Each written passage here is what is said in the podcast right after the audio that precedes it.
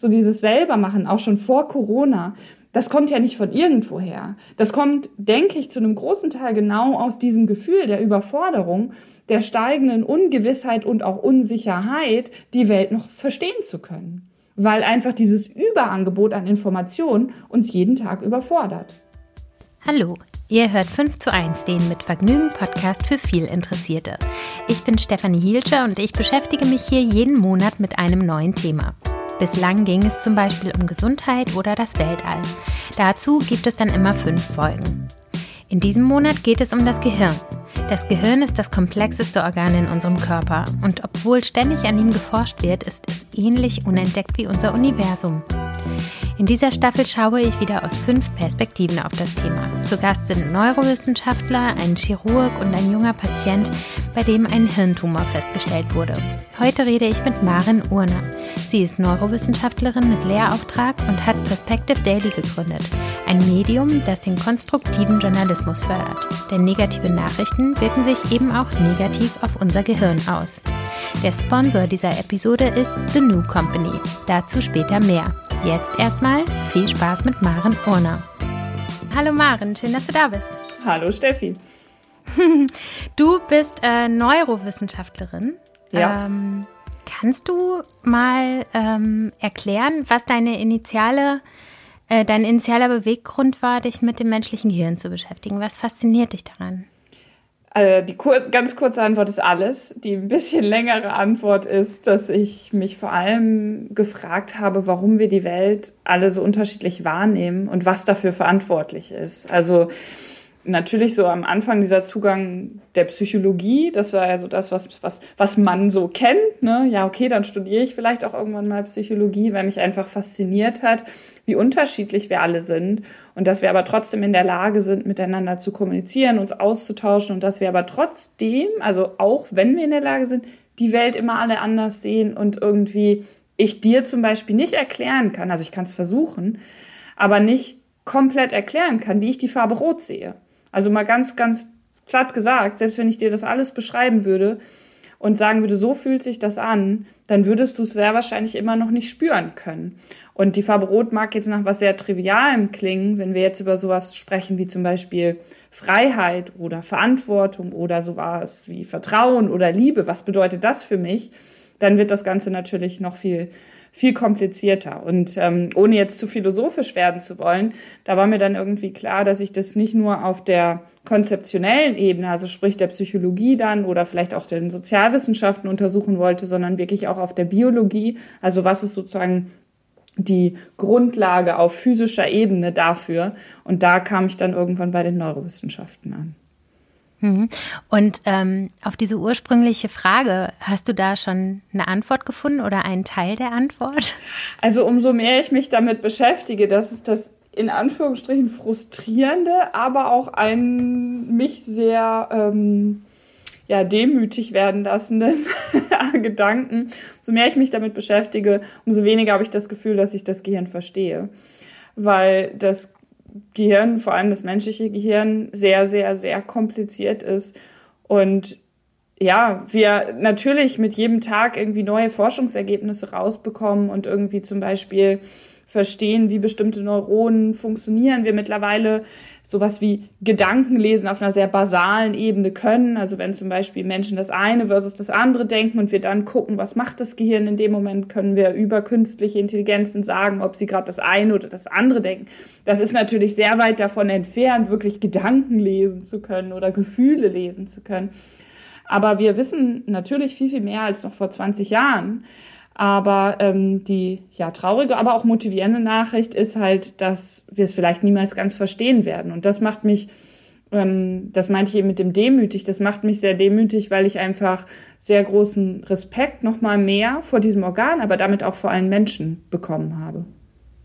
Wenn du jetzt an deine Forschungsarbeit denkst, gibt es irgendeine bestimmte Frage oder irgendeinen bestimmten Punkt, den du ehrgeizigerweise total gerne knacken möchtest? Puh.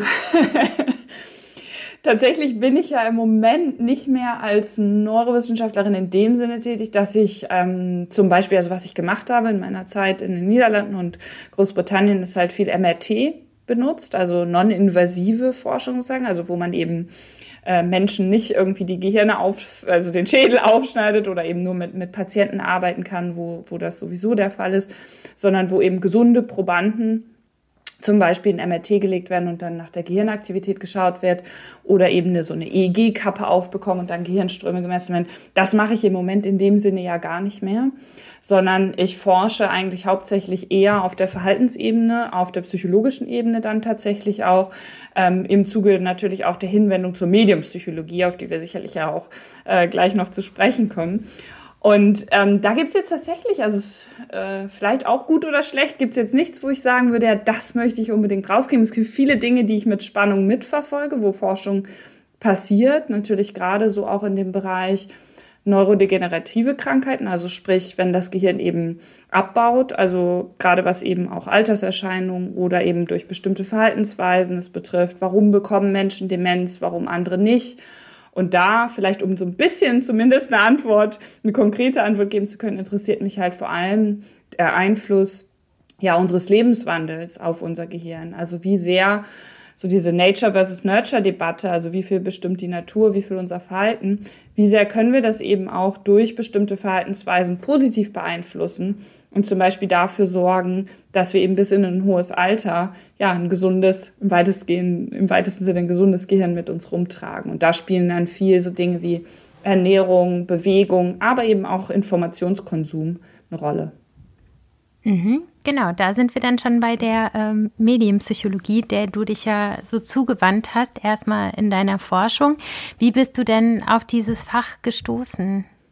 Ja, da, also als ich darauf gestoßen bin, hieß das zumindest in meinem Kopf noch nicht Medienpsychologie, sondern der ursprüngliche Gedanke war eher so, wie kann es eigentlich sein, dass wir auf der einen Seite diese riesigen Herausforderungen haben, allen voran der menschgemachte Klimawandel, und ich spreche mittlerweile eigentlich lieber von der Klimakrise als vom Klimawandel, weil wir da schon mittendrin stecken, um eben auch diese Dringlichkeit zu verdeutlichen. Also das haben wir auf der einen Seite und auf der anderen Seite haben wir einen Journalismus und eine Berichterstattung in den Medien, die viel zu wenig über mögliche Lösungen und Handlungsmöglichkeiten angesichts dieser riesigen Herausforderungen, die da schon da sind und noch auf uns zukommen werden, berichten. Und dieser Kontrast, also auf der einen Seite riesige Herausforderungen und auf der anderen Seite aber ähm, nur ja die klassischen Doomsday-Szenarien, also entweder so die Welt geht unter oder wir reden erst gar nicht drüber und ich nenne das immer so ein bisschen lenken uns mit anderen Themen ab, weil die sind halt vielleicht gerade dringender ähm, gefühlt zumindest. Ähm, das hat mich bewegt zu sagen, okay, wie können wir mit dem Wissen, was ich dann zu dem Zeitpunkt über die Verarbeitungsweise unseres Gehirns angesammelt hatte, wie können wir eine Berichterstattung schaffen, die uns alle handlungsfähiger macht und im besten Fall sogar auch noch sich dabei gut anfühlt. Und das ist eigentlich das Schöne. Also das, das, ist, das geht immer miteinander zusammen was ja ähm, super, super spannend ist und ähm, ich finde es super, wenn du das gleich nochmal mehr erklärst, aber vielleicht kannst du uns erstmal im Kontrast dazu nochmal darlegen, wie die Mechanismen der klassischen Medien eigentlich sind. Also womit verkaufen die ihre Geschichten? Wie, ähm, wie kriegen die ihre Leser? Ja. Ja, das sind ja nicht nur die Leser, das sind ja am Ende des Tages oder auch immer überall wir. Ja? Und das ist natürlich mhm. die spannende Frage, gerade in Zeiten von 24 Stunden Dauererreichbarkeit, also Smartphone in der Hosentasche oder neben uns und noch vielleicht zwei, drei andere Geräte, die eigentlich ja in so einer Art Dauerbeschallmodus auf uns Informationen senden oder uns Informationen senden und unsere, um im wahrsten Sinne des Wortes, um unsere Aufmerksamkeit buhlen. Also diese ganze Aufmerksamkeitsökonomie ist ja mittlerweile ein riesen Geschäftszweig. Vor einigen Jahren hat der Economist getitelt, dass die wertvollste Ressource jetzt nicht mehr Öl ist, also laut der finanziellen Kriterien. Das war jetzt nicht irgendwie so ein Essay, sondern wirklich dann versucht auszurechnen, sondern die wertvollste Ressource eben mittlerweile unsere Aufmerksamkeit ist. Oder eben anders ausgedrückt Daten. Ne, also das, was, wenn wir unsere Aufmerksamkeit auf Informationen setzen, dann werden daraus Daten. So ungefähr, finde ich, macht diese Gleichung äh, Sinn. Und die sind natürlich dann darauf optimiert, und jetzt kommen wir schnell zum Gehirn, dass sie unsere Aufmerksamkeit, also die Informationen, dass sie unsere Aufmerksamkeit ziehen. Worauf reagiert unser Gehirn besonders gut?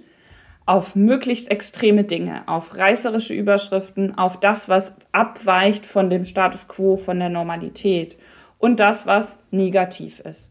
Ganz kurz äh, zurückgesprungen in die Steinzeit und unser Gehirn hat sich seitdem halt grundmechanismenmäßig nicht besonders verändert, war das natürlich ein Überlebensvorteil. Und das ist auch heute noch in bestimmten Situationen ein Überlebensvorteil, dass wir stärker auf Negatives achten, dass wir das schneller verarbeiten, dass wir es besser abspeichern und dass wir einfach viel intensiver darauf reagieren.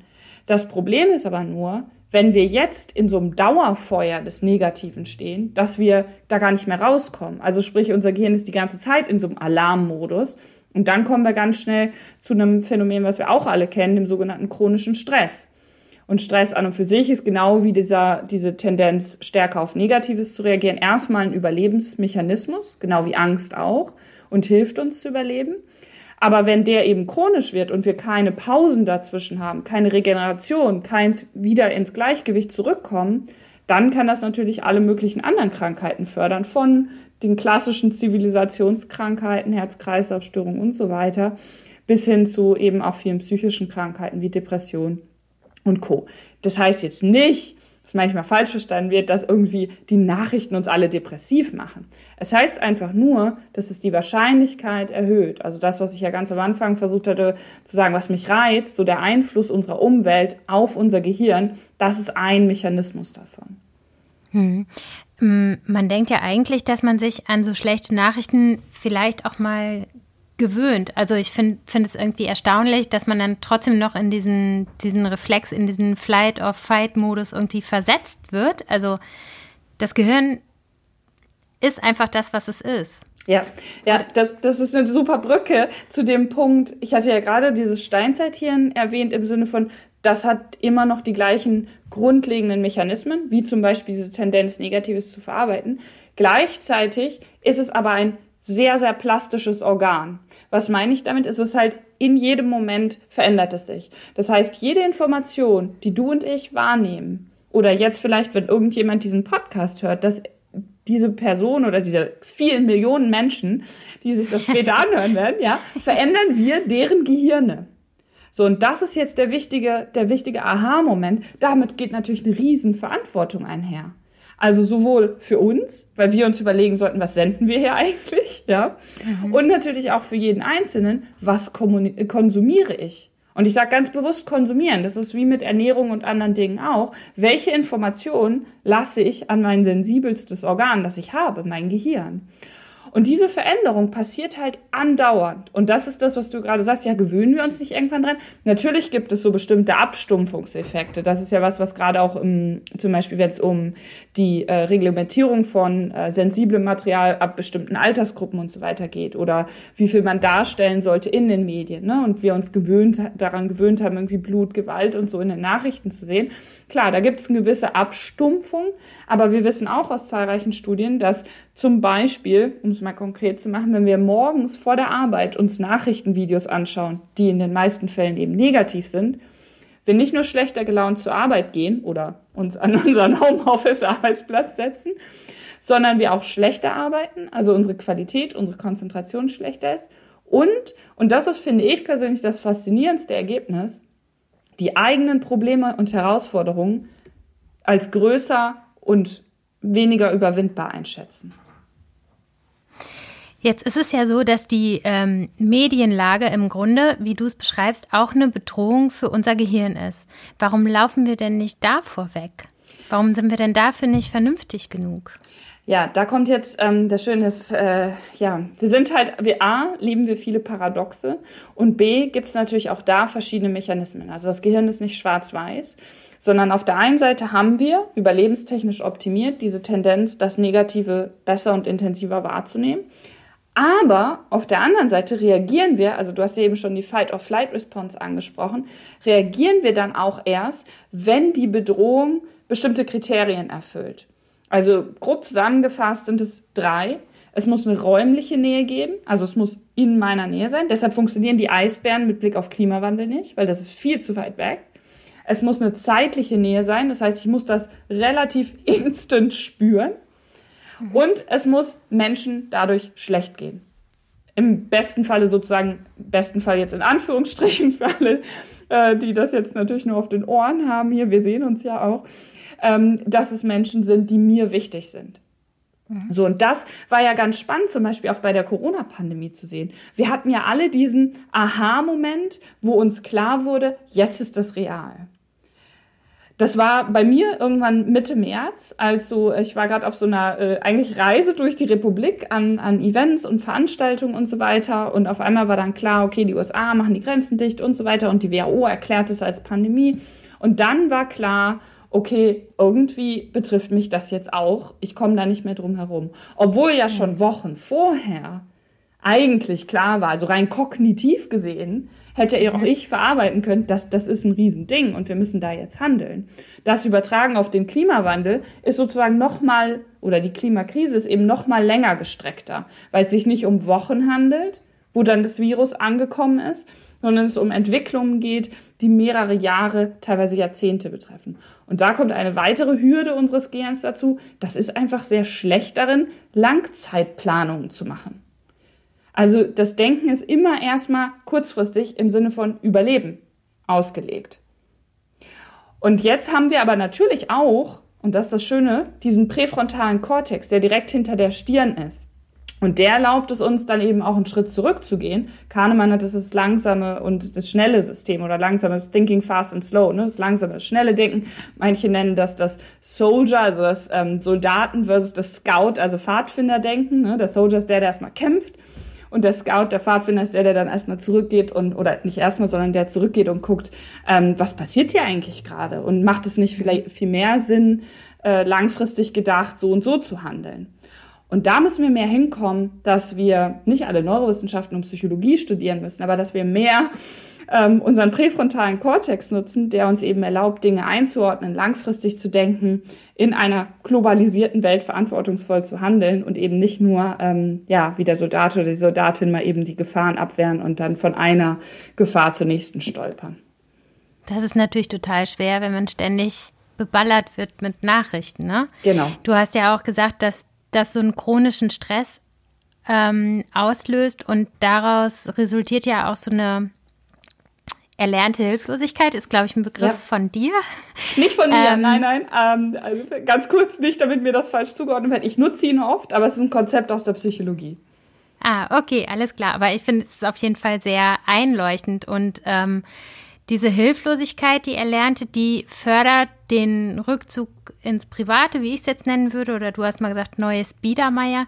Ja. Kannst du das mal ein bisschen erklären, was ja. da passiert? Ja. Auch gesellschaftlich vielleicht? Ja, genau das ist das Wichtige, die, also das, was du gerade am Ende gesagt hast, ähm, die gesellschaftliche Ebene. Weil wir können natürlich sagen, ja, okay, auf individueller Ebene sorgt es, kann es dafür sorgen, nicht sorgt zwangsläufig, aber kann es dafür sorgen, wenn wir jeden Tag gesagt bekommen, das ist jetzt sehr vereinfacht zusammengefasst natürlich, gesagt bekommen, die Welt ist schlecht, sie geht im besten Fall oder schlimmsten Fall morgen unter und du kannst nichts dagegen tun. So dieser Klassiker, die da oben machen sowieso, was sie wollen. Dann kriege ich jeden Tag auf allen Kanälen immer wieder mitgeteilt, erlernte oder nicht Hilflosigkeit und die wird dann erlernt. So. Das ist das, das Resultat daraus. Das Gegenteil, können wir vielleicht gleich auch noch zur erlernten Hilflosigkeit, ist die Selbstwirksamkeit. Schon mal als Spoiler. Also, dass ich halt das Gefühl habe, ich kann doch was verändern. Ähm, und diese erlernte Hilflosigkeit sorgt dann natürlich wieder für bestimmte Schutzmechanismen in mir, weil ich will ja nicht dieses Gefühl haben. Also niemand will sich ja jeden Tag schlecht fühlen. Das heißt, was mache ich potenziell als Schutzmechanismus? Naja, ich ziehe mich vielleicht zurück und sage, okay, und ich sage das immer so ein bisschen flapsig, dann koche ich halt meine Marmelade ein, stelle meinen Bienenkasten auf den Balkon oder in den Garten, strick vielleicht noch einen Schal, ja, also diese Renaissance von bestimmten Dingen, so dieses selber machen, auch schon vor Corona. Das kommt ja nicht von irgendwoher. Das kommt, denke ich, zu einem großen Teil genau aus diesem Gefühl der Überforderung der steigenden Ungewissheit und auch Unsicherheit die Welt noch verstehen zu können. Weil einfach dieses Überangebot an Informationen uns jeden Tag überfordert. Wir machen hier eine kleine Pause, damit ich euch was zu The New Company, unserem heutigen Sponsor, erzählen kann. Ich denke, diese Situation kennt fast jeder. Ihr sitzt am Laptop, es sind so ein bis zwei Stunden nach dem Mittagessen. Ihr könnt nicht mehr denken und habt verdammt Lust auf was Süßes. Das Nachmittagstief. Mit The New Company wird Nervennahrung nicht nur nachhaltig und umweltfreundlich, sondern auch gesünder und natürlich richtig lecker. Sie machen den Schokoriegel für das gute Gewissen. Sorten wie Almond Sea Salt, Coconut Cinnamon oder Crunchy Nougat enthalten nämlich bis zu 65% weniger Zucker als vergleichbare Riegel und wenn, dann sind sie mit Kokosblütenzucker gesüßt. Alle Produkte sind vollständig bio und vegan. Das Start-up The New Company aus Leipzig hat nämlich eine Mission. Für jedes verkaufte Produkt wird ein Baum gepflanzt. Außerdem bestehen Verpackungen statt aus Plastik aus kompostierbarer Zellulose und Papier. Wenn ihr jetzt richtig Appetit bekommen habt, euch mal durch die Riegel durchzuprobieren, dann passt mal auf. Ihr bekommt mit dem Code 5 zu 1 geschrieben wird 5 mit UE, noch bis zum 31. März 10% Rabatt auf euren Einkauf. Geht einfach auf the-new-company.com und gebt an der Kasse euren Rabattcode ein. Und jetzt geht es weiter mit Maren Urner. Jetzt bist du ja aus der Forschung und Lehre herausgetreten, um da auch was zu ändern. Ne? Also das heißt, du hast ein Nachrichtenmagazin gegründet, das heißt Perspective Daily und ihr veröffentlicht jeden Tag einen Artikel. Aber ihr macht das anders. Ihr macht das mit dem Tool des konstruktiven Journalismus. Erklär das doch mal. Ja, mittlerweile sind sogar ein bis drei Artikel. Also manchmal gibt es jetzt auch kürzere Beiträge. Und ähm, die Idee dahinter, als wir das gegründet haben, also ich bin mittlerweile im operativen Geschäft auch gar nicht mehr drin, sondern bin ja jetzt in allen möglichen anderen Rollen unterwegs. Aber die Idee hinter dem konstruktiven Journalismus ist ganz, ganz einfach gesagt. Also für alle, die sich eine Sache merken wollen ist zusätzlich immer auch zu fragen, was jetzt? Oder ein bisschen länger und vielleicht schöner, wie kann es weitergehen?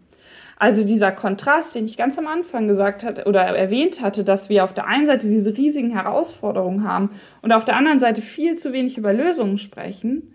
Und jetzt kommen die Sachen zusammen und damit Menschen in diese erlernte Hilflosigkeit versetzen, sorgt dann ja, du hattest ja eben auch nach der gesellschaftlichen Ebene gefragt, auf gesellschaftlicher Ebene dafür, dass wir eben nicht eine gelebte liberale Demokratie haben, wo Menschen sich befähigt fühlen, zu Themen zu äußern, etwas beizutragen, sondern dass sich Menschen in das Private zurückziehen im Extremfall und sagen, okay, das ist mir eh alles zu kompliziert oder zu negativ und so weiter.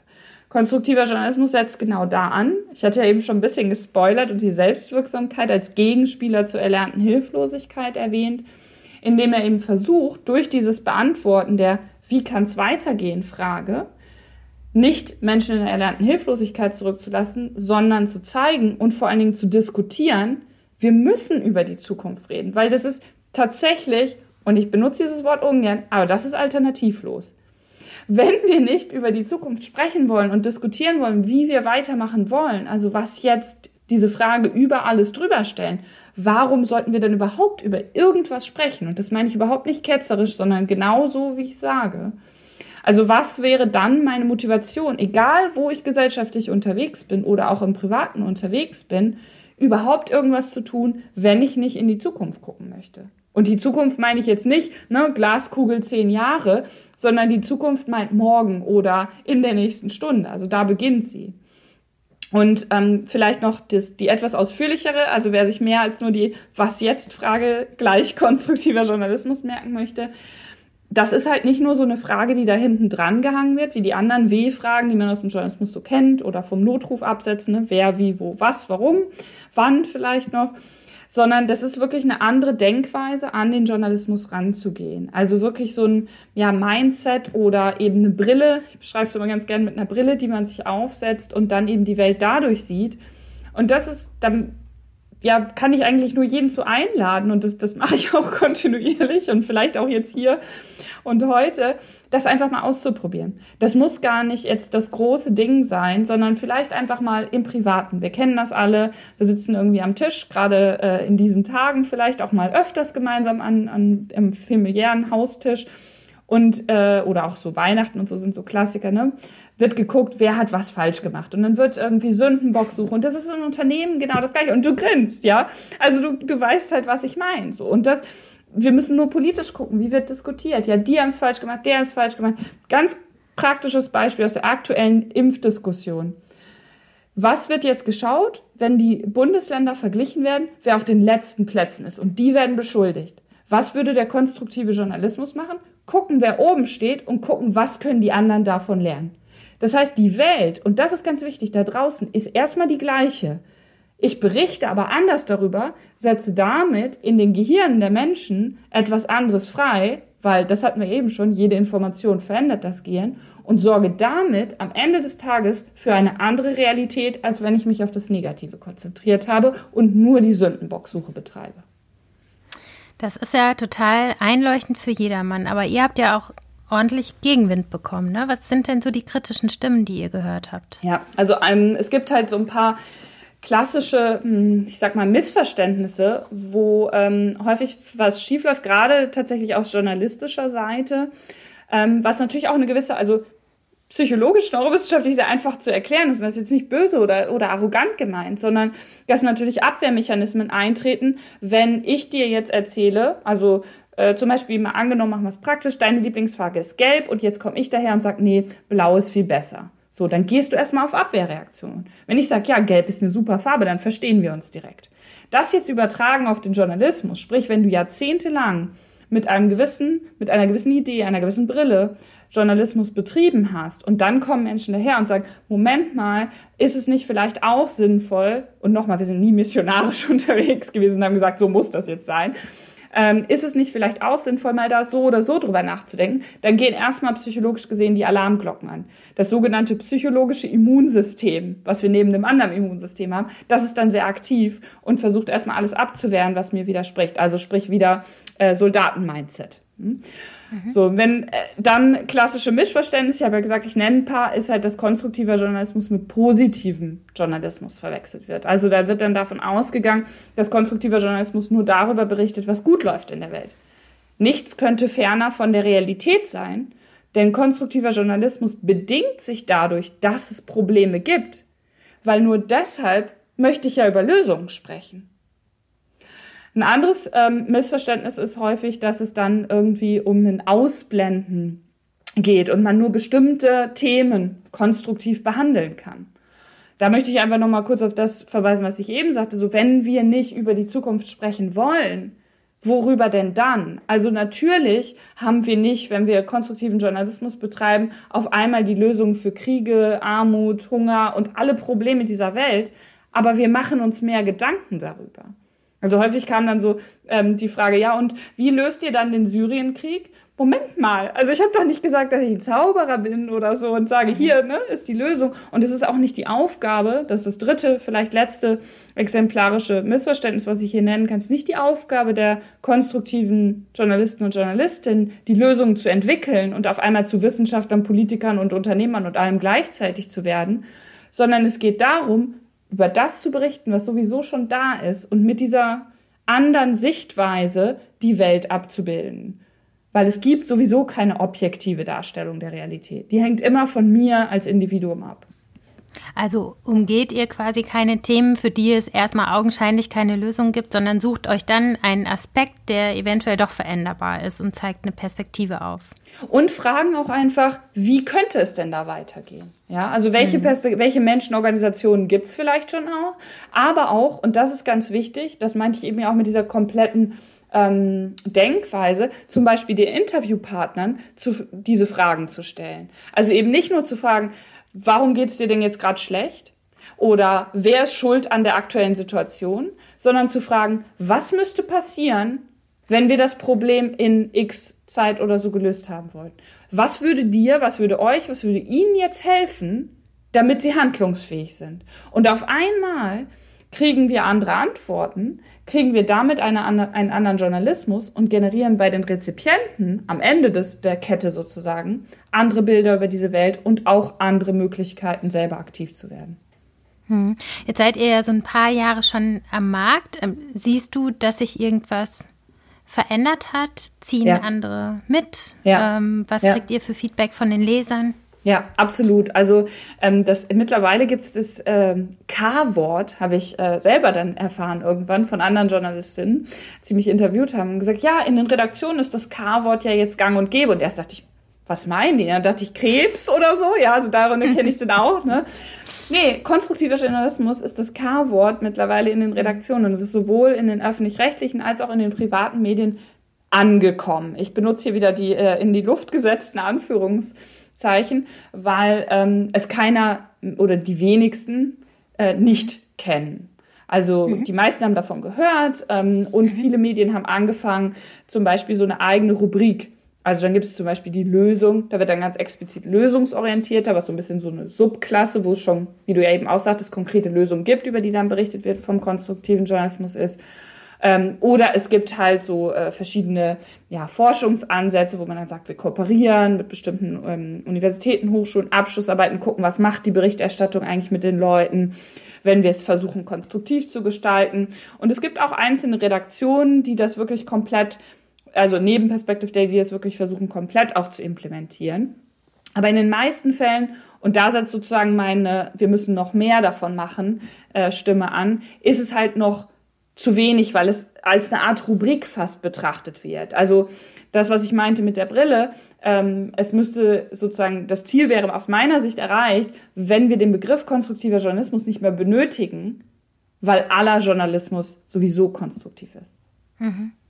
Und dafür braucht es, glaube ich, noch ein bisschen Zeit. Aber mal gucken.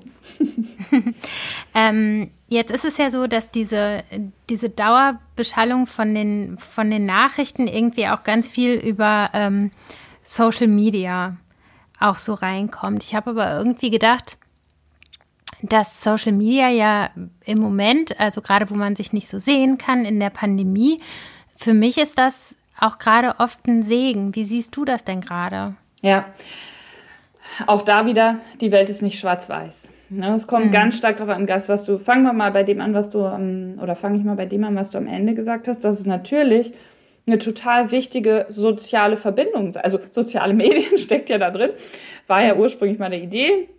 Ähm, dann ging einiges schief. Jetzt, äh, ist ja, jetzt laufen gerade die Diskussionen natürlich, was, was darf, soll, muss, kann reguliert werden. Ne? Digital Service Act, ähm, bestimmte Menschen werden komplett von Twitter und, äh, Twitter, Twitter und anderen Plattformen verbannt. Ja, äh, haben wir auch alle mitbekommen. Ähm, mhm. Und das ist das, was ich meine mit, das ist nicht schwarz-weiß, sondern es, es gibt natürlich ganz viele Grautöne. Vielleicht mal so ein paar Gedanken dazu, die ich mir mache oder wo ich mich mit beschäftige. Eine Sache, die wir mittlerweile gut wissen, ist, dass zum Beispiel auch mehr Menschen jetzt wieder in Zeiten von Corona telefonieren. Also das gute alte Telefon, also mit vielleicht dem Smartphone, ne? also die Dinger sind ja tatsächlich auch zum Telefonieren in der Lage meistens. Und ähm, dass äh, es erste Studien gibt, die zeigen, dass Telefonieren uns viel ja, positiver beeinflusst als ein reines Chatten oder eben in den sozialen Medien im weitesten Sinne unterwegs mhm. sein.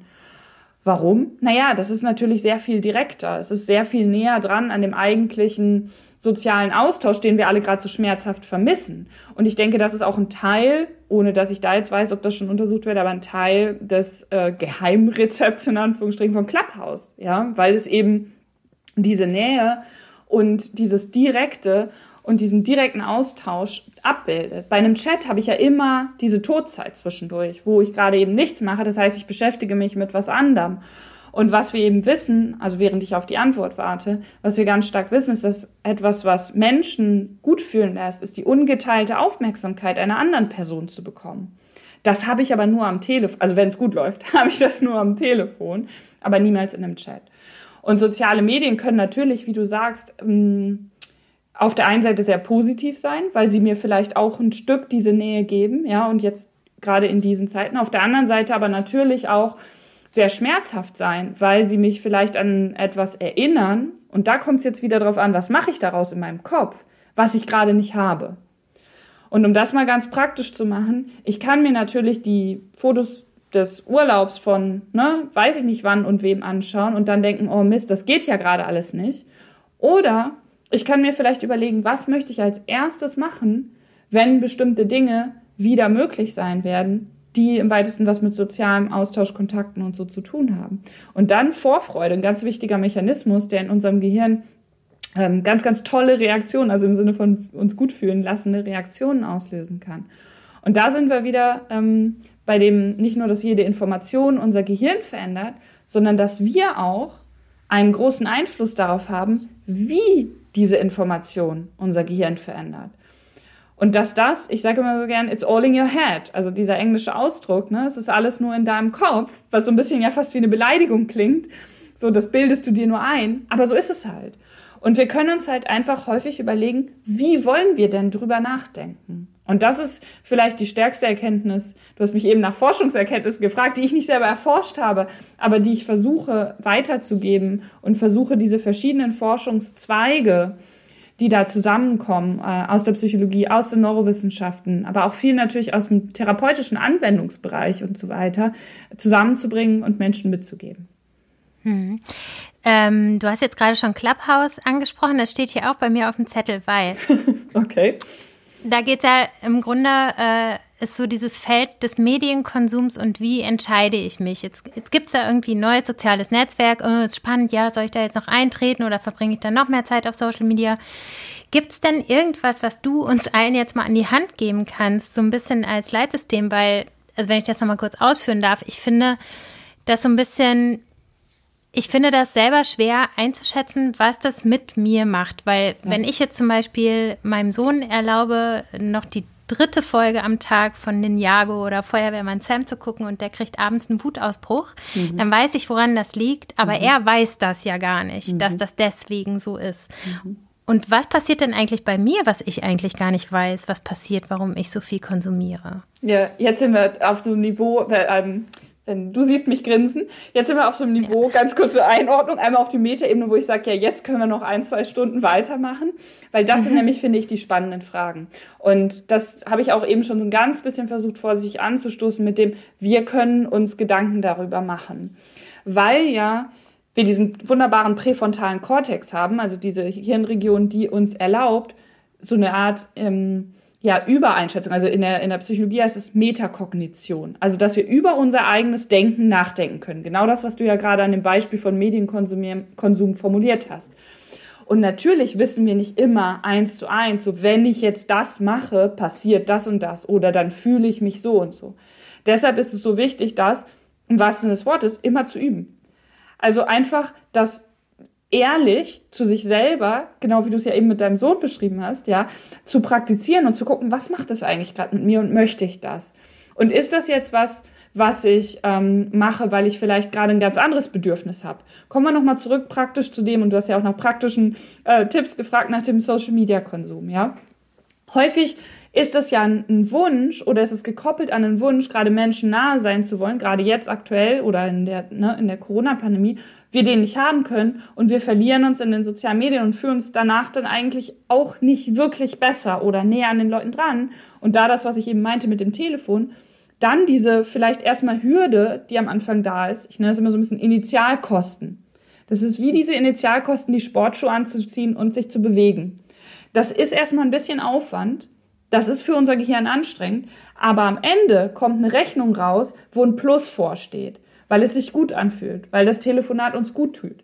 Und genau das, was du angesprochen hast, ist mittlerweile sehr gut erforscht. Wir wissen häufig nicht, was uns gut tut. Und jetzt kommt das extra gemeine und das wissen wir nicht. Also wir wissen nichts von unserem Unwissen. Die einzige Chance, die wir haben, und da jetzt meine Hoffnung an, an diesen kleinen, unseren wunderschönen Podcast hier oder deinen Podcast und mich vielleicht als einen deiner Gäste hier, wir können das nur ändern, indem wir darüber sprechen. Mhm. Und ehrlich uns fragen, okay, was möchte ich eigentlich? Und wer und was kann mir dabei helfen? Und da wieder praktisch gefragt, andere Menschen. Eine der wichtigsten Kompen äh, Komponenten, egal ob es jetzt um Bewegung, Medienkonsum, Ernährung oder anderes Ändern von Gewohnheiten geht, sind andere Menschen, weil wir sind soziale Wesen. Und dann neue Gewohnheiten und Routinen zu etablieren, die es möglichst angenehm machen, die uns das Spaß machen lassen. Und da helfen andere Menschen, da helfen kleine andere Belohnungsstrukturen und Systeme. Und sich immer ehrlich zu fragen, warum mache ich das eigentlich gerade? Und wenn es dann mal nicht so klappt, wie wir uns das vorstellen, nicht zu sagen, ah, okay, jetzt ist alles für die Katz, ja, jetzt ist eh egal, sondern dann zu sagen, okay, das ist ein Teil meiner Reise. Niemand läuft einen Marathon, indem er sich an einem Tag überlegt, ähm, ich schnüre jetzt die Schuhe und laufe los und laufe einen Marathon. Und genauso ist es halt mit Medienkonsum auch. Ich spreche da immer ganz gern von Medienhygiene dass wir uns eben, oder Informationshygiene, dass wir uns da im Moment häufig noch zu wenig Gedanken drüber machen im Vergleich zu anderen hygienischen Themen, wie Duschen, Zähneputzen und so weiter. Und da einfach uns ja noch weiterentwickeln können, als Menschen, aber natürlich auch als Gesellschaft. Und hast du da, da wir ja bei 5 zu 1 sind und langsam zum Ende kommen müssen und äh, auch gerne einen konstruktiven Ausblick geben wollen, hast du da ganz praktische fünf Tipps? Fünf. Ja, ich bin ja immer ja. Fan von drei. Fünf ist so viel, weil das Gehirn kann sich immer ganz gut drei Dinge merken. Aber mal gucken. Also. Oh, da muss ich den ganzen Podcast umstrukturieren. drei zu eins vielleicht. Aber es klingt so nach so einem Fußballergebnis, ne? 5 zu 1 mhm. klingt schon ein bisschen interessanter eigentlich. Aber drei ist tatsächlich so, Lifehacks ist immer was, was sich das Gehirn ganz gut merken kann. Danach hört es dann äh, schon auf. Okay, dann einigen wir uns auf drei. Okay, ich versuche drei. Also, ähm, das erste ist tatsächlich vielleicht der erste Schritt auch. Also nehmen wir es mal drei Schritte, ist wirklich eine Bestandsaufnahme zu machen. Also was ist jetzt gerade mein Medieninformationskonsum? Und das kann bei einigen, das ist jetzt das Wichtige, es gibt da nicht ein Rezept, was für alle funktioniert in der Ausführung, sondern nur die Struktur ist die gleiche, ähnlich wie dem Gehirn auch. Also Mechanismen sind die gleichen, wie dann die konkrete Umsetzung aussieht, das hängt einfach von der individuellen ähm, äh, Hirnstruktur und dem individuellen Menschen dahinter ab. Aber wichtigste erste Sache, Bestandsaufnahme. Also wie konsumiere ich gerade Informationen? Wann mache ich das? Wo mache ich das? Mit wem mache ich das? Dann hinzugehen, welche Sachen möchte ich daran ändern, weil was macht das mit mir? Und da kann ich zum Beispiel, wenn ich so eine Art Informationstagebuch vielleicht auch geführt habe oder ähm, mal die Zeit angeschaut habe, das hat ja jedes Smartphone heutzutage auch, ne? die Bildschirmzeit, die Laptopzeit und so weiter, kann ich sagen, möchte ich die Zeit reduzieren?